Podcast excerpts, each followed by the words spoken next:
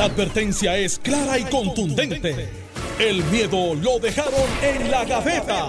Le, estás dando play al podcast de Sin, miedo, de Noti1630. Buenos días, Puerto Rico. Esto es Sin Miedo en Noti1630. Soy Alex Delgado y vamos a estar hablando del presupuesto que anunció ayer el gobernador Pedro Pierluisi. Vamos a estar también hablando sobre la instalación de cámaras de seguridad en la UPR que los estudiantes, o, ¿verdad? Distintos sectores reclaman mayor seguridad.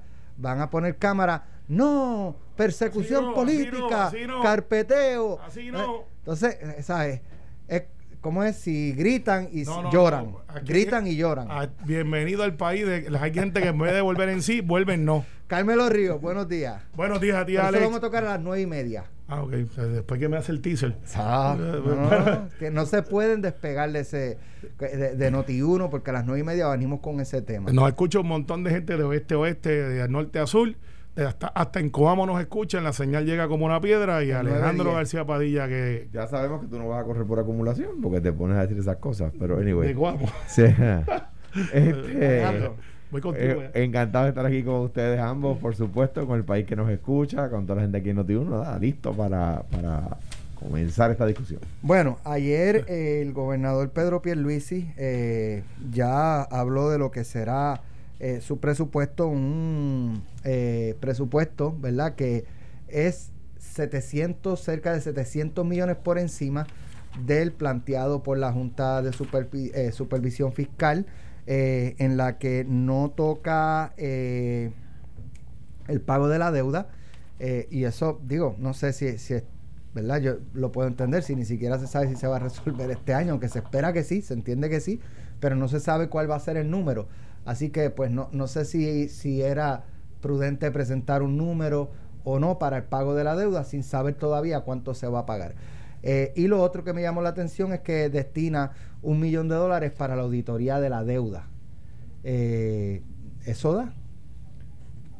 Posiblemente no. No, Yo creo que Eh, no. no, para, no, no. por supuesto que no. Pero recuerda, mira, auditoría de la deuda, que yo sé que esto es. Vamos a empezar por ahí, Sí, vamos a empezar. presupuesto. Pues, pues había una, dos y dos son tres. Mira, en la auditoría de la deuda. Digo, porque, Sí, eh, sí. eh, perdóname, él, él también ha dicho que, eh, ¿verdad? Un poco ha hablado también de ver cuál, qué deuda es la que legalmente se tiene que pagar. Para eso hay que auditar. Y para eso hay que auditarlo. Y, y, y, y hay que ponerlo en el contexto de que ya ha habido algunas auditorías. Me explico. Sí, sí, no, no, pero puedo explicarlo por eso. Es que Alejandro me miró a través de la mascarilla como que en serio. ¿Qué tú vas a decir? Sí, Se te va a manchar la cabeza. ah, ¿verdad? Con el periódico. Este, viste, estoy aquí mismo. Salí, foto completa. este, al, hecho del siguiente, Alex. La auditoría de la deuda no es una cosa abstracta, es algo que tiene 10 cabezas y tiene 20 suplidores, si pudiéramos decir, de deuda, para simplificar el análisis. Esto es algo que está en litigio en algunos de los aspectos. Eh, Autoridad de Energía Eléctrica tiene una. Y cuando tú estás en esa clase de litigio de cuáles son las reestructuraciones de la deuda, lo que se conoce como los famosos haircut, pues hay unas ofertas que se hacen al principio que son basados en un proye- una, proye- una proyección, pero están basados también en cuánto realmente yo debo y cuánto realmente puedo justificar. O sea que cuando se hablaba de la no auditoría de la deuda, y en aquel momento Rosselló decía, lo que pasa es que el foro no es el que se están planteando, que era un foro civil, que era un foro de ciudadanos, que iban a entrar a las finanzas con la agenda que fuese. Esa no era el foro porque hay un foro legal que se está dando donde ciertamente se pide evidencia de cuánto es la deuda para poder llegar a acuerdos. Ahora bien, Ya- no da un millón, no da, es lo que voy. Pero es el inicio cuando, y esto lo hacen mucho todos los gobernantes, todos los administradores, tú tienes que poner en la partida una, un número para poder girar contra esa partida y después poder justificar, porque recuerda que este presupuesto que viene ahora de un año, pero tú puedes mover. Y esa auditoría no va a tomar tres meses. No. O sea que Eh, cuando llegue el próximo año fiscal, pues van a, a- a- ahí entonces se asigna más dinero. Claro. No se asigna de cantazo. Esto es como para abrir una partida. Eh, eh, hay gente que le pone un dólar y, y fuese, fuese el mismo efecto para efectos de que la partida está abierta, porque Ahora, no puedes abrir con cero. Yo, yo eh, ¿verdad? Y he escuchado eh, en el análisis de ustedes y de otros compañeros en, en los medios, eh, cuando se habla de deuda ilegal, ¿qué puede ser un ejemplo de, de un préstamo ilegal? que se dio? No, mira. ¿Qué, qué, qué co- podría constituir ilegalidad en, Ok. qué sé yo? Pues si la deuda son 72 billones, pues 20, 20, 20 billones es deuda ilegal. Ok, ¿Qué, eh, qué lo hace ilegal? Yo voy a tratar de, hacer- de decirlo de la manera más lo más arroz y habichuela para que la Sí, audiencia esto es bien- esto es bien entienda. La constitución de Puerto Rico tiene un elemento que, que yo sepa no tiene otras constituciones previas a esa, ¿verdad? Eh, quizás sí, pero yo no lo conozco. Creo que fue muy novel y muy inteligente de los constituyentes puertorriqueños. Y es que dice que el gobierno no va a poder tomar prestado de manera que el pago de la deuda, el ser- lo que se llama el servicio de la deuda, que al fin y al cabo el pago de la deuda, eh, exceda el 15% del próximo presupuesto en, en base, eh, y el, presupu- el próximo presupuesto se establece en base a unas fórmulas, ¿verdad? De acuerdo a los presupuestos previos, etcétera. O sea que si el presupuesto son 100 pesos, el pago de la deuda no puede ser más de 15 pesos, ¿verdad? Ajá. La deuda, eso es la deuda constitucional. ¿Cuál es la deuda constitucional? Por eso se le llama constitucional, porque es que está en la constitución, ¿verdad? Y, y, y, y, y ¿qué gira contra eso? El gobierno central. ¿Qué es el gobierno central? Las dependencias públicas que no son corporaciones. No autoridad de energía eléctrica, no acueducto, no carretera, No nada de eso. no. UPI, ve, eh, las, las corporaciones públicas, ¿verdad? ¿Qué pasa? Que con el pasar del tiempo, a través de los años, en un momento la decisión de cuando Pedro Rosselló Padre, el Tribunal Supremo eh, de Puerto que ahí, ahí no ahí no decían que ese era el Supremo Popular, ahí no, ahí no, ahí se quedaban calladitos. Le dijo, el mundo lo sabía. eso se refiere, no, sí, pero no, es, una de las irresponsabilidades más grandes históricas que ha hecho el PNP en sus discursos. Pero anyway, el, el, el, el Supremo le dijo, mire, el, la, el servicio de la deuda de las corporaciones no, no se contabiliza para el 15%, porque son independientes. Lo que paga acueducto, carretera, Tienen sus deudas. tienen sus deudas y no, no entra en el 15%. El 15% entra lo que paga las haciendas que dependen, las agencias que dependen de Hacienda. ¿Verdad? Bien. Sé que es complicado, pero ahí vamos. Eh, Estamos en- entendiendo. En un momento, en un momento, a través del tiempo, las corporaciones públicas, y lo vimos con el Senado el otro día, las, la- las agencias que dependen de Hacienda dejaron de pagarle a las corporaciones públicas. ¿Verdad? Y Hacienda tuvo que empezar a pagarle, a subsidiar las corporaciones públicas porque el gobierno le debía demasiado y porque los gobernantes no se atrevían a subir las tarifas para no perder las elecciones. Ah, Era necesario subir la tarifa, mejor no la subamos y que Hacienda subsidie. Uno de los hallazgos más grandes del informe de Ann Krieger, le llaman por ahí Dan Kruger, es que el gobierno dejó de ser gobierno central y corporaciones públicas. Las corporaciones públicas son tan dependientes del gobierno central que son una sola cosa. ¿Verdad? ¿Se acuerdan la ley de quiebra criolla que yo traté de poner, que el, que el Tribunal Federal declaró inconstitucional? Esa ley lo que quería hacer era lo que le llamaban los americanos un fencing, una verja para separar el gobierno central de las corporaciones públicas y no tener que tirar la quiebra el gobierno central, sino solo las corporaciones públicas. Pero la declararon inconstitucional, mucha gente se opuso, hasta las uniones y, y lógicamente se opusieron. Eh, pero eh, nada, ahí está, esa es la historia, ¿verdad? Como el gobierno está entremañado, entonces, irónicamente, los mismos que, los mismos que rechazan el informe de Ann Kruger dicen, ah, pues si el gobierno, con razón dicen, si el gobierno es una sola cosa, entonces hay que contabilizar la deuda que emitieron las corporaciones públicas como parte del 15%. Y si sumando esa deuda excede el 15%, esa deuda era inconstitucional. La, parte que excedía el 15%. Y para eso hay que auditarla. Cuando yo era gobernador firmé una ley para la auditoría de la ley, de la deuda. Y se creó el comité. Y el comité lo presidía, si yo mal no recuerdo, eh, Pagán, eh, que lo entrevistamos aquí hace poco. A mi juicio, como dije en aquella entrevista, una persona seria. Se le empezaron a asignar fondos cuando llegó el gobierno del PNP, derogó la ley y derogó el, el, ¿verdad? el comité, por supuesto, auditoría de la deuda. Que el, go- el gobernador Pierluisi, yo creo que hace bien en asignar fondos. Esos fondos no son suficientes, pero como dice Carmelo, se asignarán más luego, esperemos. Pero que quede claro que están eh, eh, admitiendo que es necesario auditar una deuda cuya ley para auditarse el PNP derogó el cuadrenio pasado. El PNP derogó el cuadrenio pasado. En cuanto al presupuesto, los 700 millones, esta es la dinámica. La, la- la di- desde que... O sea, pero el truco fue criollo, fue aquí. O sea, esto de, de la Hacienda financia a las corporaciones y eso es lo que da base para, para que reclamen que es una sola deuda, entonces que excede. Eso fue algo criollo acá. Yo, yo creo que no fue pensado de esa forma cuando se hizo. Deja- déjame. o sea, Por no- eso, pero- pero no, era, va- a- no era que hicieron pero- eso para poder. Pero eh, basado en eso, eh, reclamamos ahora, bueno, tú me prestaste 3 billones de pesos, pero como eso, ahora si aquí hicieron un truco, pues No, eso es inconstitucional, no. yo no te puedo pagar, porque eso es inconstitucional En- si te entiendo, pago, lo que, ¿entiendes? entiendo lo que dices, pero, pero te, te explico por qué no. Y por eso la, las la- cuando yo dije, este, me vale lo que las, las casas de crédito piensen de mí, es que me sigue valiendo hoy. Porque Puerto Rico... Pero hoy a ellos les preocupa menos. y- y- y- Porque ya usted no está en el poder. ¿Tú te has fijado? ¿Tú te has fijado En que- aquel momento les preocupaba porque usted estaba en el poder. tú te has fijado que ya nadie, que ya nadie dice, en el periódico nunca ponen, ni en la radio, ni Moody's dijo tal cosa, como que a todo el mundo se le olvidó ahora. Las no clasificaciones, las clasificaciones. ya, entonces, entonces de- ya nadie habla de Moody's, Standard Poor's and Fitch. Y yo lo decía porque Puerto Rico era el único país donde, le- donde la prensa le alzaba la cola a Moody's, Standard Poor's and Fitch. En el resto del mundo se le burlan en la cara. ¿Por qué? Porque costaron muertes cuando Enron, costaron, costaron muertes cuando Lehman Brothers. Por, ¿Y por qué no es como un truco y cogimos de, de bobo a nadie? El país. Yo no era gobernador, eso fue mucho antes yo Claro. gobernador. Porque ellos lo sabían. Porque Moody's, Standard Poor's and Fitch lo sabían. Es, la verdad es que todo el planeta lo sabía. Lo que hace el informe de Dan Krieger es certificarlo. Pero todo el planeta lo sabía. Cla- que yo no creo que, los gobernadores PNP y populares, y yo, y los- los- yo no sé cómo votarían en esos presupuestos la gente del PIB, ¿verdad? En la legislatura, que lo hayan hecho con intención. Claro que no. Por supuesto que no.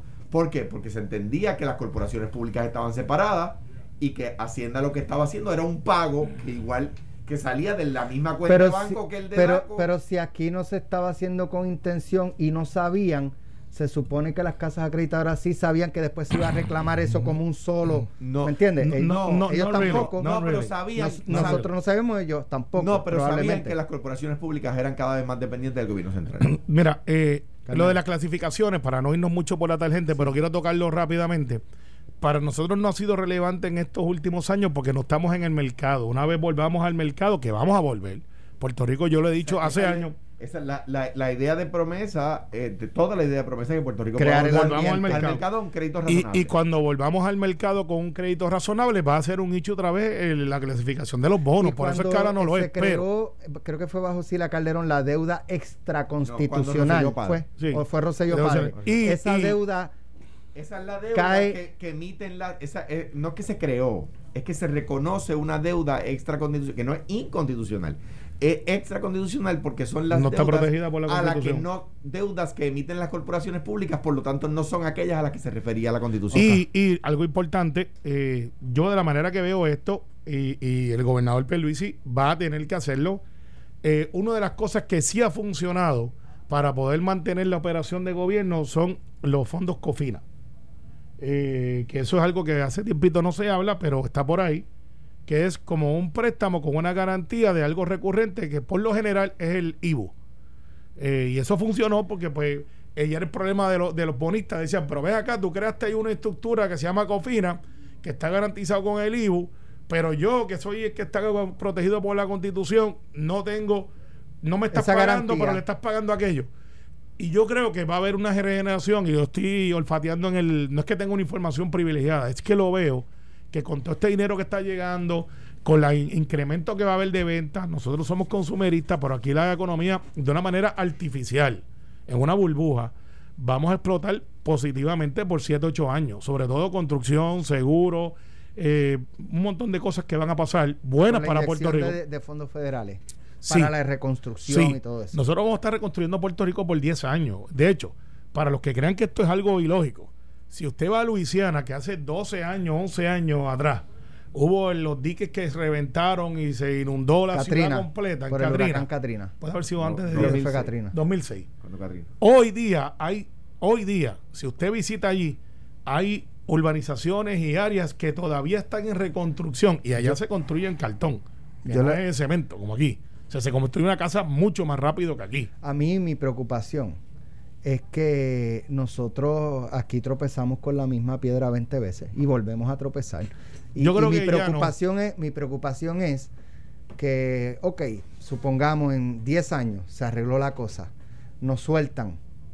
En par de años volvemos de nuevo a trepar la deuda y a esto y a tener los mismos problemas. Y es que no. O sea, yo no sé hasta qué punto el, eh, tenemos la capacidad de, de realmente eh, vivir esta experiencia y aprender de ella como para no repetirla.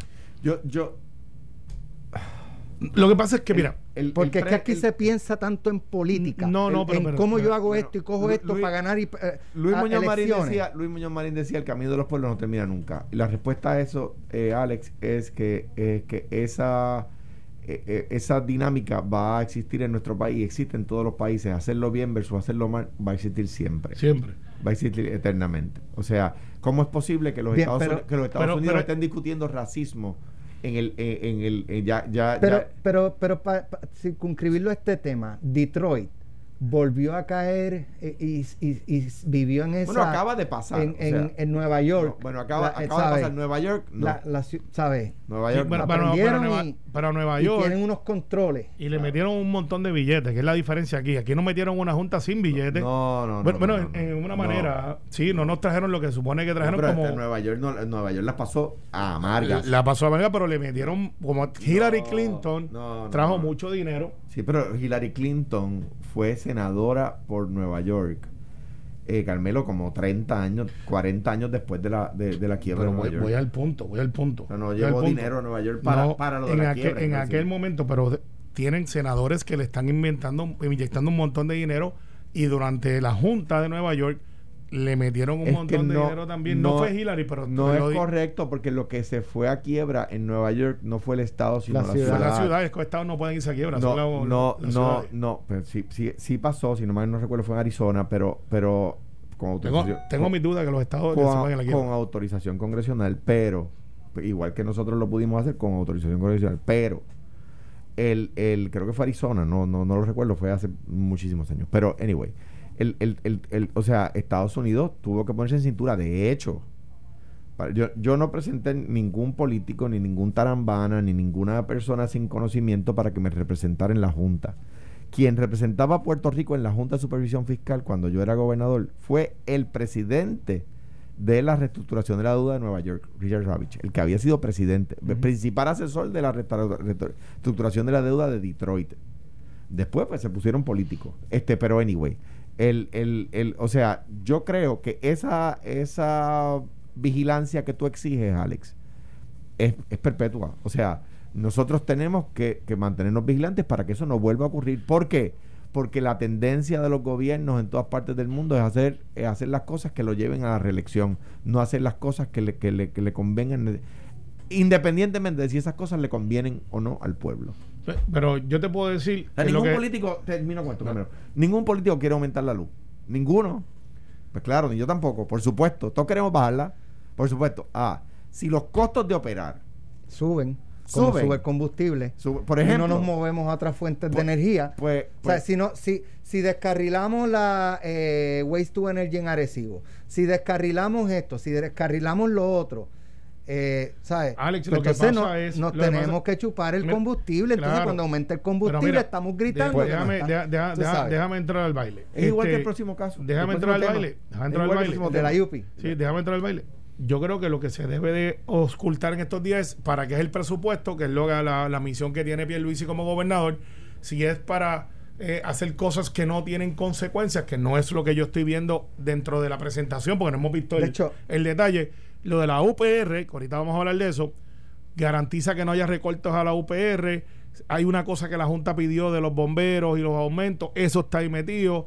Está el asunto de reclasificación para que literalmente se suba el salario mínimo, si pudiéramos llamarlo así. Leí que no está incluido el pago de pensión. Eh, el pago de pensión. de haber- me pareció haber leído. Lo que no podemos es aprobar una ley de retiro digno y no, y no poner los fondos. Claro, sí, pero Ah, sí, yo- sí aparece pago a pensionados, pero quizás tú estás buscando, y no sé, porque no hemos visto completo el detalle, una partida que solucione el pago de las pensiones. Eso es aparte. Ahora, de- déjame decir lo siguiente, la- y lo, lo empecé a decir ahorita. la- esta dinámica de que Pierluisi pide 700 millones de pesos más era anticipable. Claro. Es que esa es la dinámica. La Junta va, va es como cuando usted va a comprar, usted va a, o a vender, o eh, usted le van a tirar un precio y usted va a ofrecer otro precio. O sea, el, el, el, el, el, la Junta puso un plebiscito y sa- anticipaban, sabían que el gobierno de Puerto Rico no iba a decir, ah, pues ok. Eh, pues por supuesto que el, que el gobernador iba a pedir eh, una cantidad adicional, que en este caso son 700 Sí, millones. dice- Como dice Carmelo con razón, lo que tenemos que ver es para qué son esos fondos. Dice el párrafo este, en, en- por lo menos en el vocero, dice el 5% de aumento no se refiere a la totalidad de los 698 millones, ya que el estimado hecho por el gobierno excluye de esa cantidad una partida de 125 millones para el pago de pensiones. Bueno, que en lugar de 698 puede ser este eh, Cinco por- del 5% ese. 723 Sí, sí. millones. Que de hecho, aquí eh, hay una cosa, hay una 823 cosa millones, que tengo que verificar porque no tengo el número final. Pero no, aunque no se está pagando la deuda, lo que la Junta le dice eh, no es un superávit, esa palabra es incorrecta en este momento histórico, es un surplus. Eh, hay una partida que la última vez que verifiqué iba por 14, 14 billones de dólares, eso sí era. ¿De qué? eh, que está aparte, que se está ocultando para en su momento cuando se empieza a pagar la deuda, se está girando de ese pote, es un pote. eh, los que nos están escuchando, quizá alguien tiene la información de cuántos, no son 100 millones, no son 200 millones, Bueno, que lo que lo que no hemos pagado. sí, pero que hay un pote que está guardado, Que, que, eh, ok, el, lo que parte del servicio a la deuda, en lugar de pagarse, se está guardando. se guarda porque en algún momento vamos, Vamos a tener que pagar pago. deuda. O sea que y vamos a empezar con, creo que ahí iba por 14 billones de dólares. Sí. Ese pote que no lo podemos tocar, Cin- que no podemos sacarlo, pero está ahí. 50 millones de presupuesto para la celebración de Mayagüez 2022. ¿A favor o en contra? A favor porque genera más dinero A, que a- eso. a- a favor con voto Pero yo explicativo. escuché decir a Ramón Rosario esta mañana que no, que, que el 20, eh, Mayagüez A- 2010 A favor, dejó deudas y... a favor y- con voto No, explicativo. yo, yo, y- eh, pero una- da- vamos a hacer algo. me, explican, me explican A luego fa- de la pausa. a favor con voto de la-. De la, Yupi. Ok. La República de la Yupi. no diga eso. Estás escuchando el podcast de Sin, miedo, de Noti1630. que no, Armando Valentín ha No, dicho al no. aire que es estadista. Pero Carmelo, Eso tú no lo lo sabías. No, no, no, no. Una cosa es una leyenda urbana. No, hombre, no. otra cosa es un rumor de pasillo. Pero otra cosa es que en la juventud. Déjenlo tranquilo. No, no lo voy a dejar. Todos sabíamos tranquilo. que nos mandó Jerry, PNP. por favor. No, espérate, espérate, espérate. Hay, y los hay. Pero que Normando Valentín haya dicho en una agalorada discusión de Digo, y si- análisis. y si- y si Dándole no- cantazos al PNP. Exacto. Eso pasa mucho, eso, eso lo hace, fíjate, eso lo certifica como un buen PNP. Este, porque a veces nosotros mismos nos damos Pero cantazos. fíjate, aquí hay periodistas Independentistas y y- populares. Y, y Sí. no, y no lo, y no lo si yo dicen, critico que no lo digan. dicen, pues, yo lo que critico exacto. es que no lo digan. No, pero espérate, yo, pues, yo espero, hoy yo voy a estar pegado hasta las 9 de la noche en Noti1 y cada media hora, mente maestra, usted me pone ese promo donde Normando Valentín dice, yo soy estadista también. Esa No, no es que ahora va a ser una promo. ¿Cuánto hay que pagar? Mira, escúchame. Voy a comprar a 30 segundos, ¿vale? Eh, ahorita vengo con el cheque y cada vez que Normando ¿Quién Valentín... lo va a pagar el cheque? Eh, lo- yo lo voy a pagar, eh, ahí está. Normando Valentín, estadista, Mira, de puro cepa. escúchame, escúchame. Lo dijo. ¿Dónde, lo- me- Lo digo por fin. Faltan dos o tres horas. ¿Dónde nos quedamos? Bueno, tú nos, nos pediste que antes de que discutiéramos el tema de la Universidad de Puerto Rico, Ajá, yo sé. Era, ¿Pero qué era lo que íbamos a discutir? pues en ese Carmelo momento- me sacó de... Alejandro. perdí el hilo. Eh, Normando es estadista. Mira, Pero si nosotros estábamos locos porque lo dijera, porque, porque el- a mí, ¿Nosotros? yo- ¿Quién es nosotros? to- lo- los populares. Pero sí, nosotros, porque lo sabíamos. Entonces, yo lo que he criticado es la prensa, cuando la prensa se quiere hacer séptica. Mire, a- todo el mundo tiene ideología, dígalo, eso no es malo. oye, y es... y, fíjate que lo dice como una admisión. ¡Lo admito! Mira, ¡Lo admito! Yo también lo soy, Sí, me declaro culpable. siempre, siempre salió lo he Me declaro dicho, culpable de eso. siempre lo he dicho y, y tan reciente como la semana pasada. La imparcialidad No Sí, es otra cosa. o la objetividad de un cosa. periodista Absoluta, no, no existe. estriba en si debe creer en un partido, Claro. en una ideología, en una causa. Un periodista es un ser humano como usted que nos está escuchando. Claro, y tienen agendas y tienen líneas cosas, editoriales. Hay cosas en las que yo coincido con, con planteamientos de los independentistas, eh, otras con los, con los estadolibristas, otras con los estadistas, eh, otras con los ateos, otras con los eh, cristianos, tú sabes. Y, Está y bien, yo- Alex. yo, el, hecho es, el hecho es cuando tú eres un periodista prominente, prominente como lo es eh, Normando, que pocas veces se- ellos se cuidan, o sea, eh, se cuidan de. Porque eso es cuidarse. Bueno, porque es que yo eh, eh, yo estoy de acuerdo contigo. Por Sí, ejemplo, Pero ¿sabes por qué? Eh, y, y esto no es, no es muy complicado. Porque entonces, obviamente, los que cuando haga un planteamiento, ah, porque él por, es por esto, él piensa así por esto, porque... Pero eso Por no eso- está mal. Lo que quiero decir, lo que, lo que quiero decir es que eso está bien. ¿Por qué? Porque yo sé que Chris Como me va a entrevistar desde una perspectiva liberal y su editorialización de lo que yo le diga va a ser desde una perspectiva liberal y que en Fox me van a entrevistar desde una perspectiva conservadora y editorializarán sobre lo que yo diga desde una perspectiva Sí. conservadora. O sea, aquí lo, lo- yo estoy de acuerdo y ahí este eh, en la discusión dándole leña al PNP, eh, eh, Normando, Está criticando duro al PNP. Bueno, no, sin Eh, pero razón, déjame pero- te- pero de- Es que tú nunca le vas a encontrar razón. sí. Él dijo que es estadista y yo digo, tiene Nunca vas a razón. encontrar razón. Tiene Mira, razón. No, porque hay, hay veces que critican al Partido Popular y yo doy la razón. El tema, el tema no es ese, el tema es, pues mire, eh, cuando, cuando él editorializa sobre una noticia, pues uno pues tiene su, mira las cosas desde su balcón, como todo el mundo. Lo que, lo Ahora- que no se- lo que yo no puedo decir, ah, ya yo no soy, ya yo no estoy en la papeleta, por lo tanto yo soy totalmente imparcial. Pues no es verdad. Chicos, lo que pasa es que hoy entonces yo eh, invitaría a 10 o 8 de los que están en televisión y en radio que digan lo que son para no saber, porque están en un A, a lado. 10 o a 8 no. pero ¿y a cuál es la pertinencia para la función de su tra- de- de- para Gracias. el desempeño gracias, de su función? Gracias por darle la creo- yo Mira, creo- yo creo, gracias. que, yo creo que marca su, su editorialización. Espérate, espérate. No injustamente, naturalmente. Espérate, Alex, acabas de decir algo que yo quiero que tú lo retomes ahí. Y perdona que yo sé que nosotros somos invitados y tú eres el jefe, pero ¿qué pertinencia tiene eso para qué? Para el desempeño de sus funciones. Lo mismo que le están Tener cuestionando. que identificarse es lo que tú dices. Exacto. La misma cuestión te lo voy a aplicar, no a ti, No, a es que- esto, cuidado, Joaquín. es que es Cuidado, distinto. no. ¿Qué Es pertinencia tiene su afiliación para distinto. Y, y no el lo es. y el planteamiento de Normando, yo coincido totalmente con él. Es un premio por el trabajo político electoral que Claro. Dice quién, dice Yo quién. no estoy diciendo que no tenga la Dice mi quién. opinión. Dice quién. Digo yo con mi opinión. Ah, pues eso es tu opinión. Y Ah, sabes qué? Y Y, hay en que mi respetar tuya. Hay que y en respetarlo. mi Claro. opinión, y en mi opinión, y los otros días, eh, ¿cuándo fue? El martes por la noche, yo la entrevisté en pelotadura. Y muy bien. Ahora, yo no le caí encima. se defendió usted- porque ahí yo pierdo. bien. Ahí yo pierdo, ¿sabes? Lo- el, enfoque de lo que es mi Yo- trabajo no yo es sé. imponerle ni a Héctor Joaquín Ni a nadie. al otro.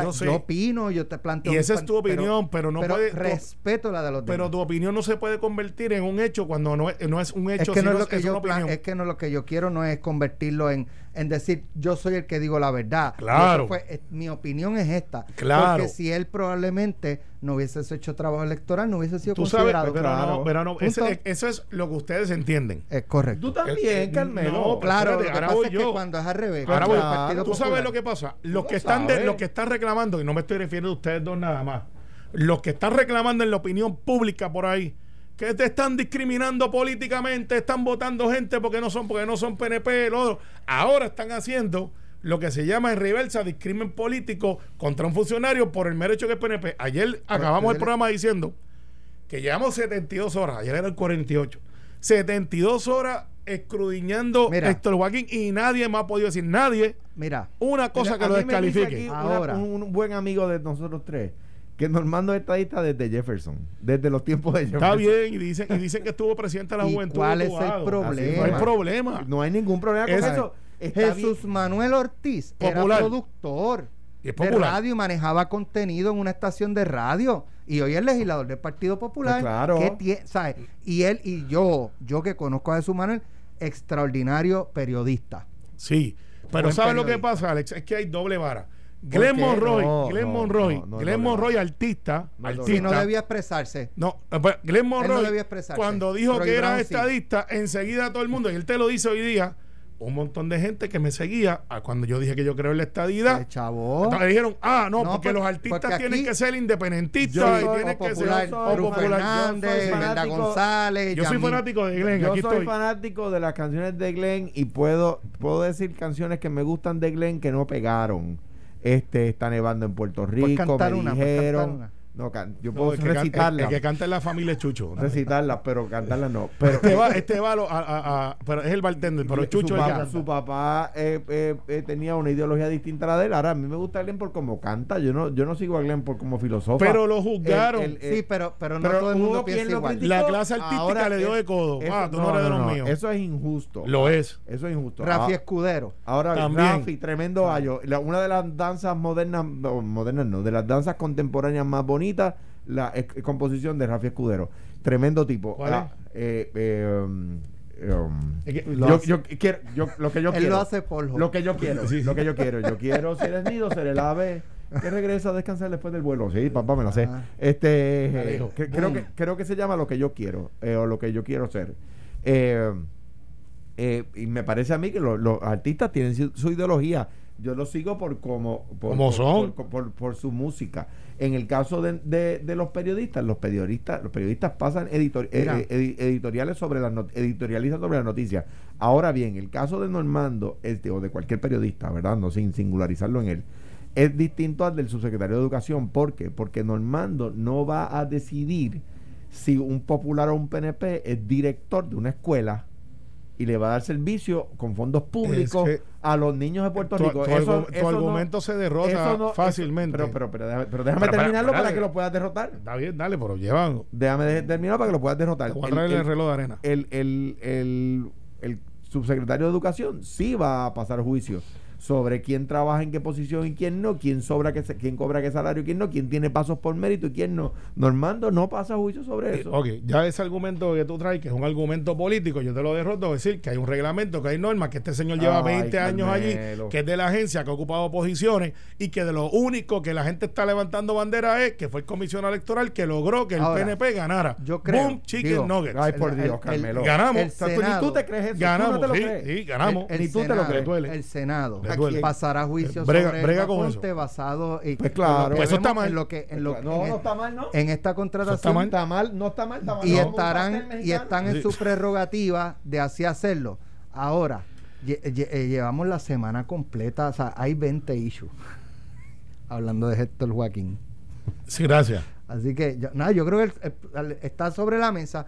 El Senado ha dejado saber que lo va, va, a, va a tomar eso en consideración a la hora de evaluar a Elba Ponte. Y para- eso está mal, es una amenaza. Y yo le voy a hacer una no. pregunta. No, y te voy a hacer una pregunta, Alex. no, Ustedes- es, no aquí- algo que el PNP no haría. Aquí cuando llegue el PNP lo ha cuando hecho. llegue cuando llegue Ferdinand eh, jugando pelota dura ahorita, hagan el ejercicio, pregúntenle a alguien los últimos cinco subsecretarios de alguna agencia. No Sí. hablando de ti, porque tú fuiste gobernador fuiste- Pregúntele. Si nadie se acuerda. yo, yo te digo, yo te digo que los cinco, ninguno ha, ha sido Comisionado. comisionado electoral del PNP o del PPD eh, nombrado acabando de soltar la, Mira, la- la- el- la- el- el- o sea, te- el eso- Senado- podemos estipularlo ¿De qué?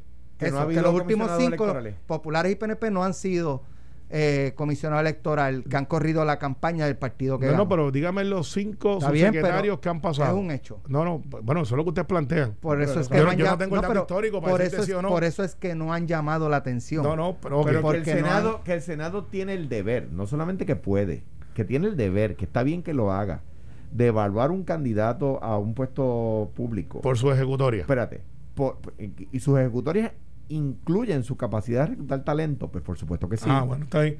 Pues Mira, sí, por es, supuesto eh, que sí. no, La pues, Yupi. Discrepo del asunto. pues, Está bien. Yo no, dije La Yupi. ahorita, venimos con el tema de la República de la Yupi. Y yo discrepo de la, de la, de la Y- editorialización y de la yo- noticia. Y yo, y no. yo estoy de acuerdo, yo estoy de acuerdo en que, es más, yo discrepo de mismo. Porque las repúblicas son independientes. Y la lluvia es autónoma, no es independiente. Por eso. Bueno, mira, vamos. eh, porque el independiente se, se hace a cargo de sí que- mismo. Para que la gente sepa por se qué. hace a cargo de sí mismo. Pero plantea por Entonces, qué el problema, el pro- no es la controversia. la controversia Para que la gente sepa. de la UPI es que eh, todos sabemos que en la Universidad de Puerto Rico, todos los recintos, como en las demás universidades privadas, como en los centros comerciales, como en la calle, ocurren actos delictivos. Y en la UPI se ha hablado eh, con alguna frecuencia de asaltos, violaciones, robos. eh, y entonces pues se ha determinado por parte de la administración, vamos a poner cámaras de seguridad. No, los estudiantes no quieren. Digo, yo, los estudiantes, los estudiantes quizás estamos hablando de un grupo, eh, pero es el grupo vocal. Eh, que no, que eso es carpeteo político, persecución política. Bueno, pues vamos a entrar a la policía para dar vigilancia. No, aquí no pueden entrar. Recuerden que nosotros somos la IUPI. Aquí la policía no. Pues entonces, ¿qué hacemos? O sea, es denme los fondos y no me digan qué hacer. ¿Sabes? Ese es el problema. Eso, es un- eso es- Ese aquí hay que dejarse de niñería ya y hay de- que de- dejarse. Déjame, déjame separar ahí un poco la paja del grano. Número uno, la política de no entrar la policía a la IUPI surge de los atentados contra ¿Qué año? los- de- eh, en los 80. Estamos- la política de no confrontación. pero- 40 años después. Porque había pasado en los 80 y había pasado en los 70 bajo Romero y bajo, bajo Ferrer, que incluso murieron estudiantes. Ahora bien, o sea, esa es la Ah, política de no ah, confrontación. ¿Cuál fue la muchacha que.? Antonia. Antonia. Pero eso fue en los Antonia. 70. Ante los exactos. Jaime, Ahora- bajo Jaime Benítez. Ahora, ahora bien, eh, la- pero quien manda la, la policía central es la- el gobierno de Ferré. O sea, eh, y, el, y el asesinato de Antonia sucede fuera de la universidad. Correcto. Pero anyway, el, el tema de, de las cámaras de seguridad. Yo estoy de acuerdo con ustedes en que no se van a poner cámaras en las aulas que, que, interfieran con la libertad de cátedra. No. No se van a poner cámaras, por supuesto, en los baños y nada de eso. No.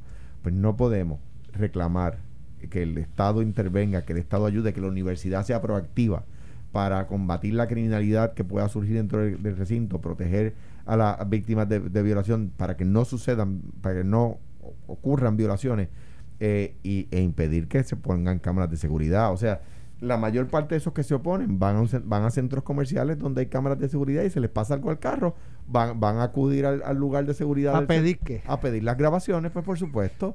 O sea, yo creo que i- es irrazonable oponerse a que haya cámaras de seguridad en el recinto. La- eso Mira, es no, propiedad pero- del pueblo de Puerto Rico. Sí, los sí, estacionamientos. Alex, es Sí. peor ¿Por que eso. qué el pueblo Sí. de Puerto Rico Alex, no puede? Alex, Alex, es peor que eso. ¿Sabe? Es peor que eso. Yo fui senador académico. ¿Tú fuiste senador académico? No.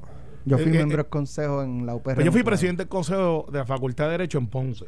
Y yo era senador académico en la silla donde se tomaban decisiones de la Pontificia Universidad Católica. Y allí todo lo que se planteaba de infraestructura, estaba Monseñor Albacete, recuerdo como hoy, que era el presidente, y Beto Morales era el decano de la Facultad de Derecho en aquel momento. Y se hablaba de las cámaras, se hablaba de, de mantenimiento y ahí se votaba. Lo mismo pasó en la Universidad de Puerto Rico. Yo tengo allí uno de los muchachos que fue interno mío, que ahora está en el consejo, está en el Senado académico. Tú sabes que se aprobó de manera unánime en la, la instalación de las cámaras, porque esto se pasó por el Senado académico, por el consejo. Y, y que la gente sepa que como, como- que, no, que no lo interprete lo que está diciendo en el Senado académico hay estudiantes también Estudiantes, por eso es que dice la salvedad que yo fui senador académico. Pero como estudiante. Como estudiante, claro.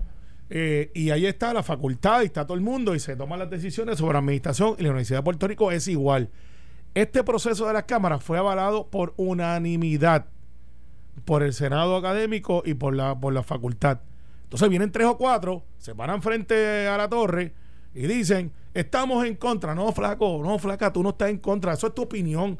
Pero la gente que está administrando, la inmensa mayoría que lo que quieren es estudiar, que lo que quieren es sacar su, su educación de una universidad de primera, porque de verdad que es de primera, con facultativos que aunque algunos estén en el, en el mollo ese de patria o muerte, son unos profesores de primera, de primera, y están dos o tres en dejando por ahí, como decíamos ayer, eh, buscando, son estudiantes profesionales, llevan 10 años allí, cinco maestrías, cuatro, y no, no quieren irse a trabajar, que son los que tuve, el usual suspect.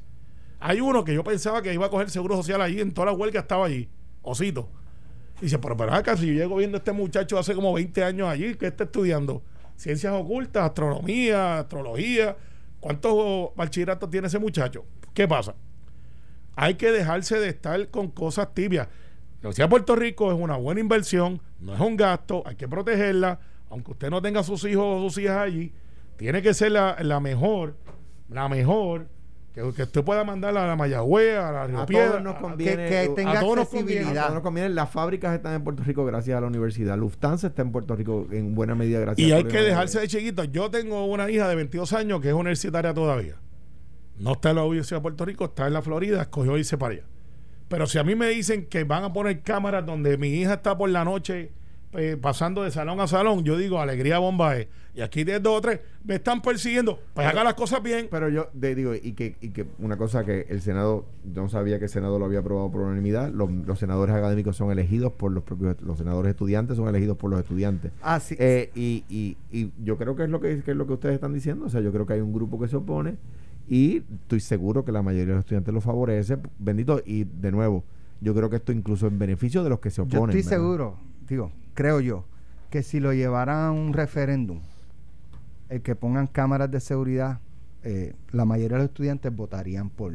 Pues eso. claro, es por su seguridad. Entonces, si tú no tienes que estar tirando piedra por ahí, vandalizando cosas, no tienes que preocuparte porque tu trabajo como estudiante es ir al salón de clase, hacer tus asignaciones, graduarte, empezar Para a mí, producir por Puerto toda Rico. área Ese es tu trabajo. de la Universidad de y, Puerto y Rico. manifestarse y tomar parte en las decisiones No, ese y es el hobby. protestar. Ese es el no, hobby. no, no, Carmelo. Ese no. es el hobby. Tú No. puedes de hacerlo, pero algunos, eso es- de algunos. No, No, no, es que- Sí, de algunos sí. bueno, sí, sí. pero yo creo, yo No de creo, todo. pero yo, cre- yo creo en estudiantes proactivos, en estudiantes que se manifiestan, en estudiantes que van digo, más de allá del aula. algunos Sí. son como dicen, el hobby es protestar y no son No, robos.